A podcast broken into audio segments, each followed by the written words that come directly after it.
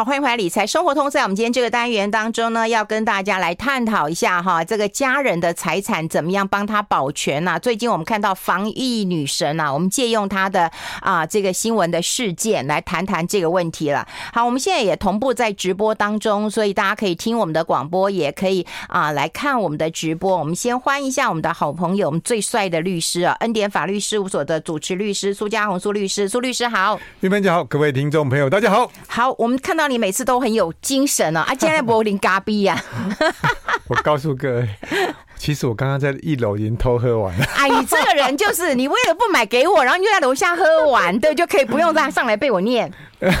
不是，我是希望求一个圆满。有一个圆满，所以我现在在在楼下喝了。我觉得 不好意思啊，今天喝的是耶加雪菲，因为它会有点酸酸带、欸、我也喜欢，因为我不晓得你到底对不对，我就怕我买起来你不喜欢。你少来，对不对？别人请我的我都喜欢。好像，好，下次我会记，我会记得。我其实我喜欢喝浅焙的咖啡，哦，我喜欢酸味。哦，好，那我记得了。因为很多人都喜欢中重焙啊，嗯、就觉得说很提神。可是我喜欢它，就是它就是水果嘛，嗯，那我就喜欢喝它的果香，喝它的果酸。对，清清淡，尤其现在很回甘。哎，夏天的时候喝。哎，你喝热的还喝冰的？喝冰的，喝我就要喝的冷的。哦，冷的就不要冰，对对对，因为 我就觉得你老了，老了。对，我最近昨昨天我有，其实我昨天哦，嗯、晚上一直很想吃饼干。但是我就你是把豆腰有啦？不是不是，就想吃，因为我儿子他说他们昨天下午做饼干，嗯，然后晚上我回家要七点多，其实想吃饼干，嗯，但是我就发现说好像不能吃，嗯，因为我觉得吃的就多了，然后、哎呦、你也怕怕胖啊？然后八点的时候我八点多我想，我觉得。过八点不能吃，我再忍下来就喝开水。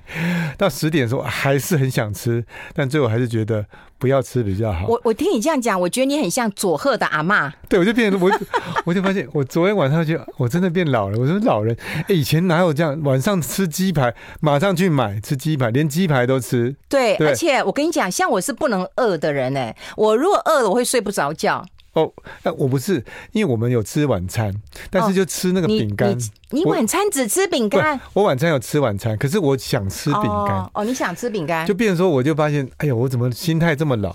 会一直老就是说，我没有，你还年轻啊！我会顾及我的身体多于我的那个呃心理的需要。你是顾及你的身材吧？你现在是不是有偶包啦？没有吧，还没有变偶像啦。有啊，有啊。对，我现在走在路上都没有，都不是所有人都认识是我，通常认识我都是。对，没有都认识我，所以哪一天真的走在路上，大家认识的话，那就真的 要特别注意一下。哎，从现在就要注意了，不是要等到有人认识你才要注意啊，哦、对不对？好的，好的，好的。对，你应该找个经纪人，我应该当你经纪人。以前我经纪人怎么骂我，你知道吗？啊、真的吗？我从来没有看过你这么没有羞耻心的人。哦，好。他如果我一直胖，他就这样骂我，没有羞耻心。哦，是是是。对，他说你是个公共财耶。啊，对。你有没有想过？我想说，哦，是哦，对，我们真的是公共财。对啊，可我你有没有羞耻心？我他说，可是我肚子饿，我就没有办法睡觉。哎，可是现在现在我真的觉得这个跟年纪有关系。不过我觉得也是好了，就是我所以吃吃冰的会考虑一下，吃甜的会考虑一下，嗯，然后除了三餐以外，点心都考虑一下。我觉得，哎。这已经变内化成生活的一部分哦。哎，我我想我很好奇哎，因为我前两天才跟那个赖芳玉谈嘛，就谈那个节节就是假节日的仪式感嘛。请问你父亲节，你那两只有送你什么礼物吗？哦，有，他送我。他送我，他们做，他们三个人做，我太太跟他们两个人做，就是有一个叫水晶的水晶的雕画，就是他们有一颗颗小小的水晶，他们有就是粘在那个上面，就变成一幅画。那这幅画呢是呃四季，就是有一有树，有一个树，那个树就是正长，一个倒着长，那就把它分成四块，春夏秋冬。嘿，那有人把它取名叫生命树，我看了其实蛮有感触的。他们就是把它粘上去，啊，粘上去，对，哎呦，粘上去。这两只活泼好动的，然后能够坐得下来吗？哎，有没有粘的歪七扭八的？哎，没有没有，还是都他妈妈粘的。哎，他们都有粘，他有粘。他他说啊，爸爸。左边这块是我，右边那一小块是他，哪边哪边是他，他们就可以讲出来。哎哎，那爸爸看到这样礼物就高兴了。哎，我觉得就继续努力赚钱呢。继续努力赚钱。他说：“爸爸，你好好去赚钱。”所以我跟你讲，爸爸就跟我讲，就很多爸爸都跟我讲，他们就是二机，你知道吗？哦，就提款机跟司机，就二机这样子啊，就是能够给儿子钱、女儿钱，对不对？然后能够当司机接送就好了。对对，呃，对我其实我先也发现说。其实也真的需要点仪式感啊！其实我们生活里面，嗯，其实真的少了一点，少点一点，就是父亲节就很快就过，就是他还要有送礼物啦。他们就，嗯、他们其实。他们他们是瞒着我做这个，他们就是偷偷的，嗯、但是他们小孩子又又忍不住想要说爸爸有准备礼物，他们又不啊不不不要讲不要讲不要讲，因为小孩其实瞒不住的。对对对，然后就当天八呃八月八号晚上的时候，他就当当我回家的时候马上给我一个，哎，那没有请你吃饭呢？啊，他太小了啦。哎，对，是我请他吃饭。哎，对，这爸爸节其实有时候爸爸要自己想，有时候自己爸爸要自己想啊，嗯，爸爸自己想那个仪式感，对啦，从哪里来？哎，我觉得你蛮会自得其乐的啦，而且很容易满足啊。应该感谢你，你没有说我苦中作乐。有啊，那天晚上我说，呃，我们要一起玩桥牌，嗯，我们就一起玩。他哪会玩桥牌？那两只哪会耶？会会会，他们很会，对，他们很会。我们四我们四个人，因为我那时候从大老二学教他们学大老二，嗯，嗯接下来教他们学桥牌。桥牌是要合作，就是我们昨天晚上是夫妻同心，其利断金，跟兄弟相爱汉山河两队厮杀。你们根本就大欺小嘛，大人欺负小孩嘛，没有还夫妻同心了，你就欺负小孩，你 在你就欺负凤梨酥跟 我们寿司两个还小。等一下，等一下，我们要先休息一下，进一下广告，待会跟大家分享更多。I like 好，我们持续跟我们啊帅律师啊恩典法律事务所的苏嘉宏苏律师来好好谈一谈。其实我发现现在到底是不是男生很自律啊？就我也希望我们听众朋友，你是不是一个很自律的人啊？对于吃啊、工作啊，然后严格的限制自己，其实也没有不好啦。对，就是他一体的两面呢、啊。其实有时候像我们这样的人，其实我自己觉我自我感觉嗯比较少。嗯，比较少像我这样的，你看我连一片饼干都自律成这样，有有点有点少，有点夸张了。我真的觉得自己都觉得有点夸张，太夸张了。对。嗯，但有时候我觉得你吞，你现在在吞口水是？讲到饼干没有吃，好可怜啊！感觉很可怜，但是我自己觉得不会很可怜，因为其实是自己判断后的结果。好，那那有时候到底我们自己人可以控制到多少程度，其实很难说。嗯，好，其实我常常在讲说，人的自律有一定的限度。嗯，那啊，所以我们才需要法律，有法律的时候可以可以协助我们真的要完成那样的自律。你好厉害哦！就立刻帮我签到这个法律了，啊就是、我觉得好棒好棒好棒，有你在真好。对，有玉芬姐才可以启发我们。You raise me up。哎、欸，我们都希望说，我们有知觉，或者是我们没有失智的情况之下，当然可以自律，然后可以照顾我们的呃生活哈。那我可以依照我的心意或心流来嗯工作或生活了哈。那你也可以克制你的人生。可如果有一天失智对那。那那我们前一阵子看到一个新闻啊，当然我们是借用他这个新闻，就我们一个防疫女神哈江姐。那么她是因为说呃这个妈妈哦，她妈妈在五年前就已经我们看到的是新闻，就妈妈在五年前都失智了，然后医生也开证明了，就是说她是失智啊哈。但后来就会发现到说，哎，舅舅呃跟舅妈就带着妈妈，因为他们舅舅嘛哈，就是呃兄弟姐妹啊哈，就舅舅跟舅妈就带着妈妈然后去把这个保单都解。出了啊，然后换成钱了，然后把他的房子呢，呃，这个跑到美国去买房子了。那后来等到呃家永杰去查的时候，发现说，哎，爸妈妈底下的账户都没了。好，这到底发生什么样的事情？所以我们要先呃讨论一下哈。就第一个，我根本也不知道我的呃长辈什么时候会失智。对，那他有钱，说实在的，我们也不敢动到父母亲的钱。对对，对的。那那那万一失智了，又碰到这种家庭纠纷，那就很困难了。我们这种事情能预防吗？这种事情能预防啊，嗯，只是这种事情预防就要有极高的自制力跟那个理想啊，真的，嗯，因为你要要控制这种你的财富怎么处理啊？那很多人就想说啊，那我可以把它呃用信托啊，嗯，然后我只要把它管控好啊，嗯，它就可以做得好很好处理。那这个我觉得。这样讲是对的，嗯。然而哈，你讲到信托，光是信托这两个字听起来就不这么容易理解。我们还讲那么久，我们讲那么久，讲那么久，感觉上很很容易。那其实不怎么容易。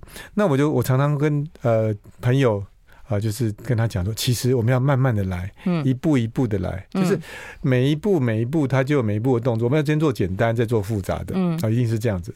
那我们先把贾永杰这个例子来做个说明哈。那你说，哎，如果今天我自己要控制自己的财产，当我完全没有失智的状况是没有问题的，对对。可是因为什么时候失智，你其实不知道，不知道，不知道，嗯。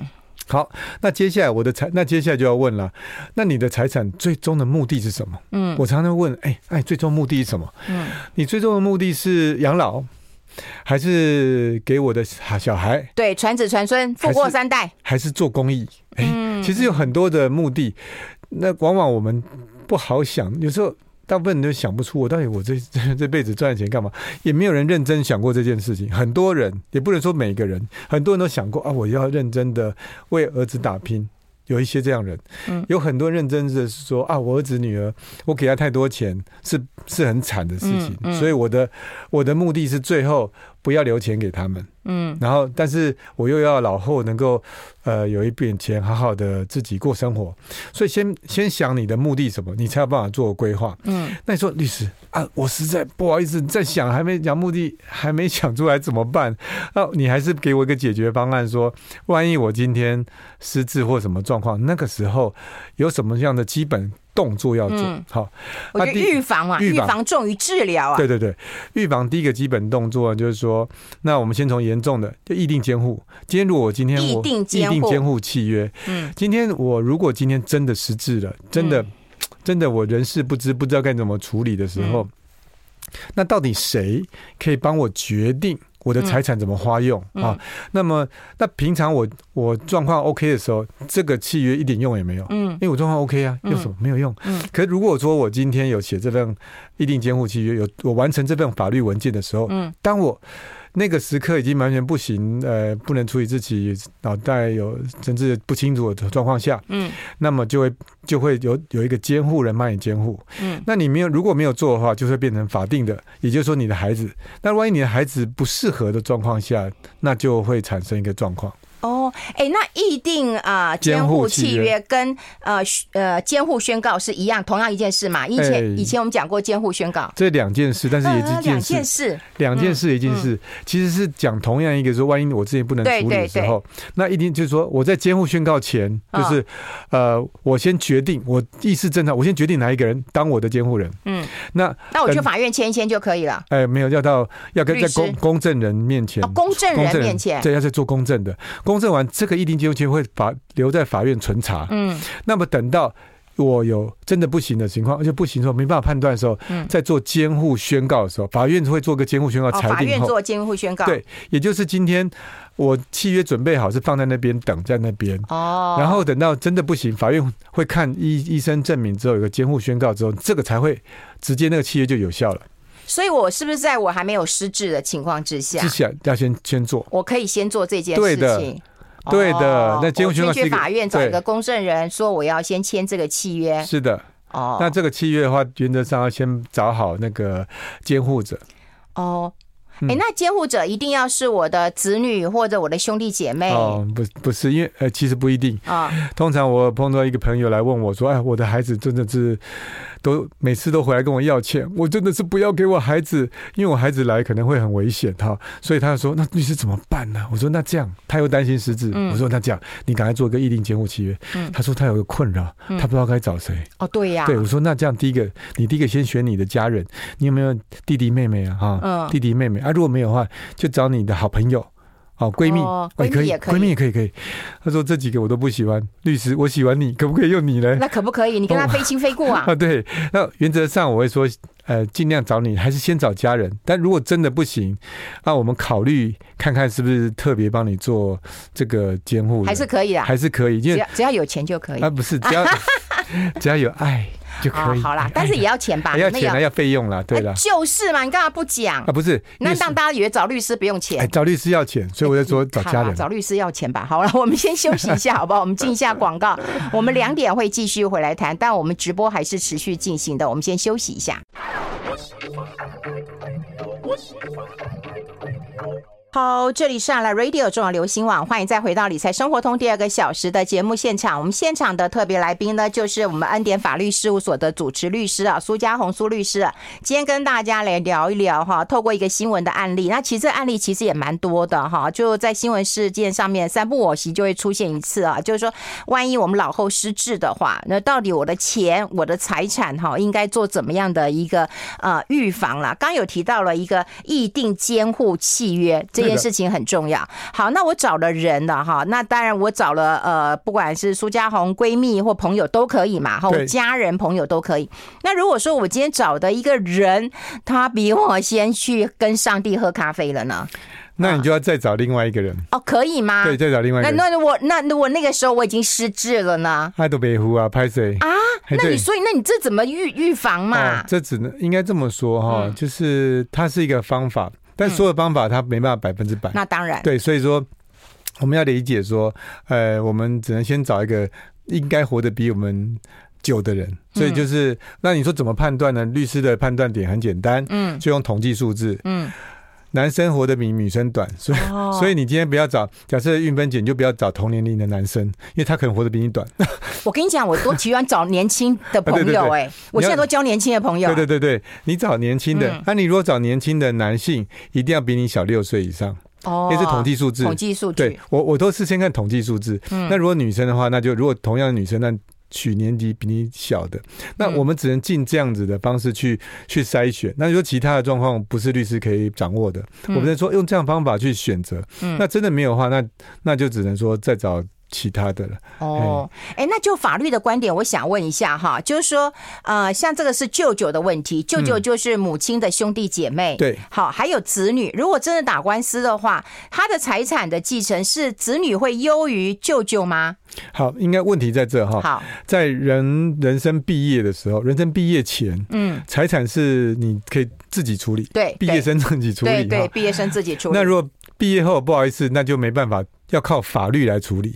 好，要法律处理，依照法律规定来处理。毕业后，法律规定，法律怎么规定怎么分嘛。嗯。那么现在贾永琪的妈妈，现在她是在还没有还没有毕业，嗯，所以她目前她可以自由处分，自由要把钱怎么给谁啊，都是她开心就可以。她可是医院有诊断她有失智症，对，这个就问题所在了。嗯啊，她诊断失智症到到底有没有失智，其实不知道。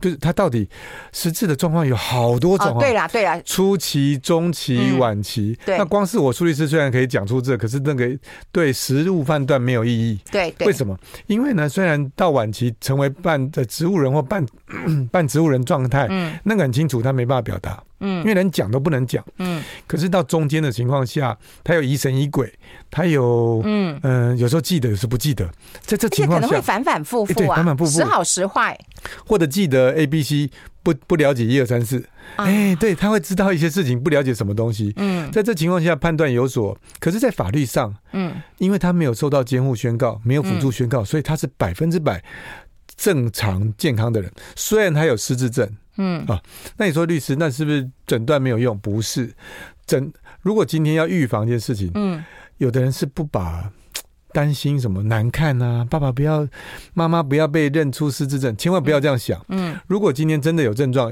最一定要让医生做确诊。嗯，那他医生会评估，他在评估上说他的理解能力到底如何？嗯，他他会有做个评估。我们是看到新闻啦，新闻他的确有。呃，判断就是说他已经丧失了认知跟判断的能力，嗯，而且也判定说他无法处处理他的财产。嗯，我们就新闻上，我们就想说，如果是这样的一个状况呢，那这样子，如果舅舅跟舅妈带着他去保险公司解除了。他妈妈的一个保险契约啊，我们讲那就是一个契约关系，我去解除了，这有没有这个法律上的责任问题？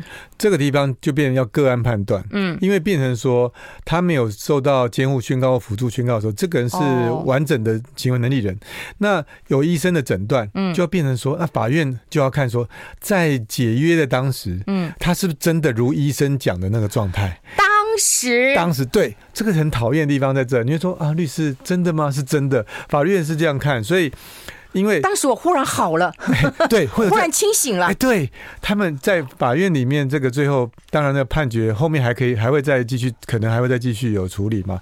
那中间有个过程是这样的哈，就是他的舅舅说：“哎，其实是当时解约，妈妈是很正常啊。他跟那个保险公司人对答如流啊。人家讲，对保险公司也不是开玩笑，随便让他解那高额的，他要确认他意思。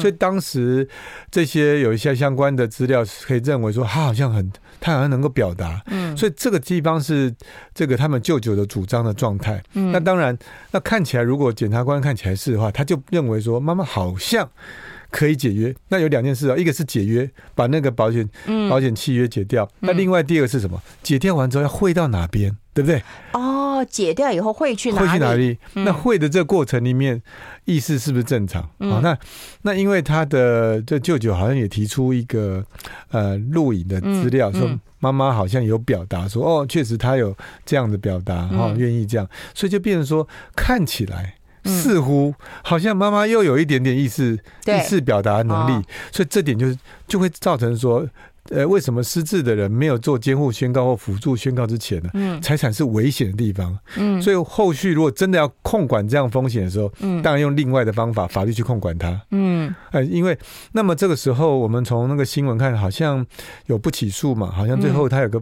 当然还可以在意，然后后续的法律处理。嗯嗯、但那阶段里面，所以检察官也不敢认定说，他也不敢说，因为还是有很多细节啊。我我觉得我我喜欢苏呃苏律师，就是说我们可以透过一个新闻事件，嗯、那么去了解这样状况。可是说实在，每个家庭有很多的问题，千丝万缕的。对的，除非你是承办的啊、呃，这个律师对啊，或你可以知道所有的状况。可是我们不是，我们不是。啊对，家庭里面的人，嗯、我们只能从这个事件。对对对，嗯，所以这个事件里面，到最后面，那有人好奇，哎，那如果这样的话，那个最后不是他们舅舅汇到海外，好像被那买房子嘛，对，被挡下来了，哎、嗯，怎么会挡下来？哎，对，哎，对不对？嗯，好像看起来这个后面这样局势看起来好像又有一点说他妈妈是可以的，那挡下来这个我的我的判断了哈，就是说。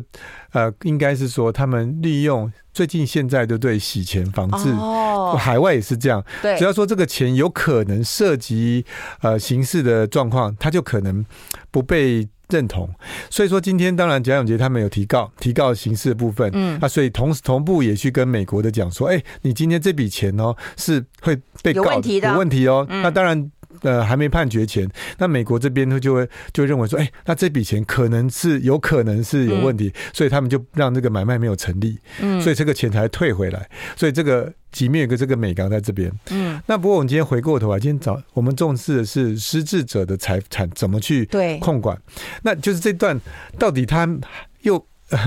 呃，清楚办不清楚啊？办清楚办不清楚状况下，怎么让这个钱能够托管住？嗯，而且还要当下清不清楚？哎，你不要说这个案例，还有很多人就是有失智人，就是跟着他看护，我要去结婚了。我告诉你，真的很多，对，真的很多啊！你说当下我清不清楚？我搞不好是清楚啊，对不对？看你要不要结婚？要要要爱爱不爱爱爱爱爱对，真的爱爱，但但真的爱吗？不，呃因为感情看不出来啊。是啊，好恐怖哦。那怎么办啊？看起来好可怕啊。对，所以我们如果要防止这个问题，我们一定要学会一个东西，就是把你的财产管管住、锁起来。这锁起来是靠着你的理性，靠着你的设计，不是把你的手脚绑起来，而是用一个规则让你很自律，不得不自律。信托比较像这样，嗯，不是靠你自己的感情、自己的能耐、个性，而是用法律框起来说，你一定要这样自律。例如说。大笔财产不能动，只能小笔小笔的动。那多大多小，我们等一下来分析。说你可以怎么设计，让大笔的不能动，小笔可以动，让法律帮你自律。多好的主持人啊！边看的我的时间，然后都待会告诉你。我们先休息一下，进一下广告。I like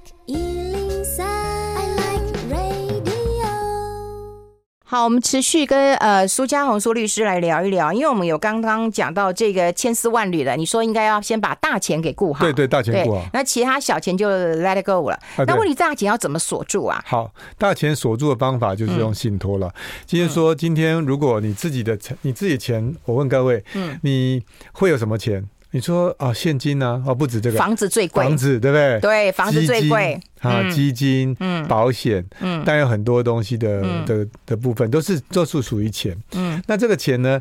呃，当你你自己可以把它解约掉，可不可以把它卖掉？都可以啊。嗯，所以我们现在要预防的是。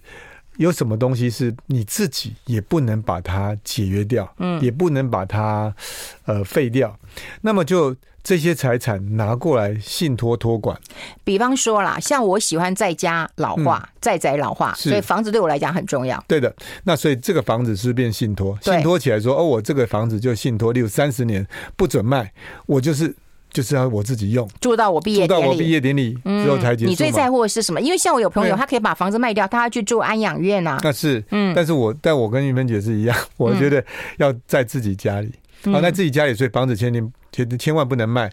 那第二个也要有钱支应，有人来来帮我这个打扫啦、照顾我啦，对不对？就至少这两笔钱要用嘛。所以如果把不动产做信托，嗯，然后把一笔钱做信托，那这笔钱做什么呢？大钱就锁住了，对，锁住啊。例如说你锁个两千万，那两千万这钱我们在银行里面开一个自益信托的信托账户，假设用这样哈。那信托账户里面，当然你可不可以把这钱去做银行有一些基金的投资啊，或某些股票，它是可以的，嗯，哦，那在这个里面的获益都会都会存放在这个信托的账户里面，嗯，它跟其他钱不会混在一起，嗯，那接下来最重要的重点是什么？重点是信托合约里面这笔钱要怎么管理？嗯，这笔钱可能因为我如果我担心的是呃我自己失智啦乱花，所以我就说，哎，我自己都不能撤销这个信托，不能，嗯，那这个钱怎么用呢？例如说每个月。嗯，每个月都呃盈余的部分拨给我五万块，嗯，从这大金库里面拨钱到小水库，每个月五万块，就跟自己创造年金一样。这年金的金鸡母它不会不见，嗯，但是每个月就有五万块进来到你的小金库、小水库里。那水库里面当然是可以随便备用，嗯，所以你自己可以用完或不用完，这边留一点钱。那万一不小心被人家骗走，也就是小水库的钱，大水库不会不见。嗯，注意听，再讲一遍。我们创造的不是所有东西都不会不见，而是一个大水库不会不见。对，而那水库管理局里面就约定好，用法律规定说这个。不能够撤销，嗯，而水库的放水每个月放五万块，就假设了哈，你就看每个人不一样，你要放十万块是你自己设定的，嗯，三万、五万、十万，那就放，那这小水库的你可以随便用，嗯，或者你再做其他投资没关系，所以等于大小水库的水是分开的，哦，那大水库不会被拿走，嗯，那所以就算是像我们回到家你觉的例子，如果今天他妈妈做了大水库，这大水库里面的钱能不能自己去？哦，我是本人。我要把这个大水库的解掉，嗯，全部给谁？抱歉，不可以，不行。对，因为我已经有水库管理局，我们设定好法律的条文、法律的文件，它就不能够，因为你自己下的命令，你自己要。就算我同意了，我自己去，我本人去，我签名了，我盖章了，都还是不行，也不行。但是要先设定，设定好，因为这里面的规则是自己。呃，我们律师帮人家协助的嘛，你可以说可以，也可以说不行。那如果你今天是为了这么严格的话，对，你这么严格要也要设计。嗯、那那如果说你没有设计严格，可能也会变松。所以这地方就是看每个人的做法不同。所以我常常讲，没有百分之没有百分之一百，对，哎，大概七八成会达到你的目标。所以先锁住一部分。所以有人说啊，全部做信托，我常常讲朋友，哎，朋友不要开玩笑，全部做信托，你什么钱都锁住了，对，不行，一定是。大部分有些一部分做信托啊，其他部分小部分你就自己花用，对对，给人家没差，这样的话你生活才会愉快。看护如果对我们不错，我们就给他一点，对，没差，对不对？对对对。那如果说要那再进阶，所以进阶做法的三步骤，我告诉各位，这三步骤可以注意听哈。这个我觉得大部分都可以运用得到。我都想要抄笔记了。第一个，但我没有失智，我现在健康正常，就先做一份遗嘱。遗嘱最重要，因为当你失智之后，你要做什么遗嘱，未来会会很多麻烦纠纷产生。嗯，所以先把你的目标、你的方向，你说还不确定没关系，先写一份，以后还可以改。又不是你明天就失智了，对不对？所以第一个先做一份遗嘱，因为你可能想给谁多一点，想给谁少一点，或者有部分要捐做公益，没问题，先在这边写下来。遗嘱的好处是什么？是你现在虽然写了，这遗嘱必须你人生毕业之后才会开始动作，所以你在你说啊，我今天虽然写要给谁，但是我钱全花完也没关系。所以遗嘱的目的是你生前自己尽量用。但是你留下来毕业之后，这些的钱就不是依照立法院的法律去处理，而是依照你所你所定的这个法律文件的内容去执行。嗯，所以先把这个最终的目的先定下来，是最简单。做公益什么都这样。嗯，所以先做一份遗嘱，遗嘱做完是第一步，第二步之后要做议定监护契约。哦，因为我们做完遗嘱不是人生就毕业了。对，做完遗嘱之后还有很长时间。那这段过程如果碰到我最辛苦的时候，我人事不知的状况的时候，嗯，我最好是做一份议定监护契约，嗯，谁能够照顾我，我现在看会比法官看还准，嗯，好，因为所以我们就做好议定监护契约，避免万一这个状况反发生，这是第二步骤，第三步骤才是想说，哎。那如果我担心财产被人家骗走，哎，怎样怎样怎样？那我就我就先核算一下，我退休退休，哎，对，退休不是退伍哈，就是 不是退伍，退休的时候大概需要多少钱？我们把它锁起来做信托。嗯，做信托，那等一下下一节会跟大家讲自益信托跟他益信托有什么差别。那先把这个信托部分锁起来之后，大的钱不会被弄走。那大的钱每个月小钱出来之后，你小钱自由花，所以大钱锁住，大方向锁住，小钱呢你自己花用，这样变成你百分之七十就已经已经完整了。那至于说要财富规划，我们在细部再做处理。我觉得我待会可以交给你了，然后呢，你们就可以看到有一个人，他可以当主持人，也可以当主讲人，然后我就决定我要去下面喝咖啡了。你喝咖啡的时候也把我丢在上面，我现在觉得我可以很安心的去喝咖啡了。感谢感谢。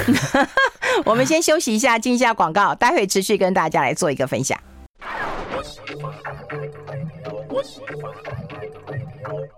好，欢迎回来《理财生活通》，我是夏云芬。那么，在我旁边的就是恩典法律事务所的主持律师苏家红苏律师了。我们刚刚跟大家讲了三点了，哈，三点，我觉得，哎，费用很棒啊，他已经把它贴上去了，是不是？哈，就是写遗嘱，然后先进行议定。监护契约，然后锁住大钱。对的，嗯，这锁住大钱，你锁住之后，接下来你就哎，其实就是大部分你要的保障就有了。嗯、你看，你大钱自己不会被自连自己都拿不走啊、嗯哦，所以那这个大钱会帮你生小钱，你用小钱。嗯，所以在这情况下，其实你就立于不败。嗯，我想我们第一个先立于不败。嗯，再想说如何好上再加好。嗯，好，那现在接下来就是好上再加好。接下来你会想说，哎，律师，我想要给哪些哪一些呃人多一点财产，或者现在我不要。讲哪些人哈？嗯，我们先讲做公益。嗯，哦，可能我家人不见得会呃了解做公益是这么重要的。嗯，有时候现在我发现我周遭很多的人，他都是他宁可做公益。嗯，他认为做公益这样的大爱，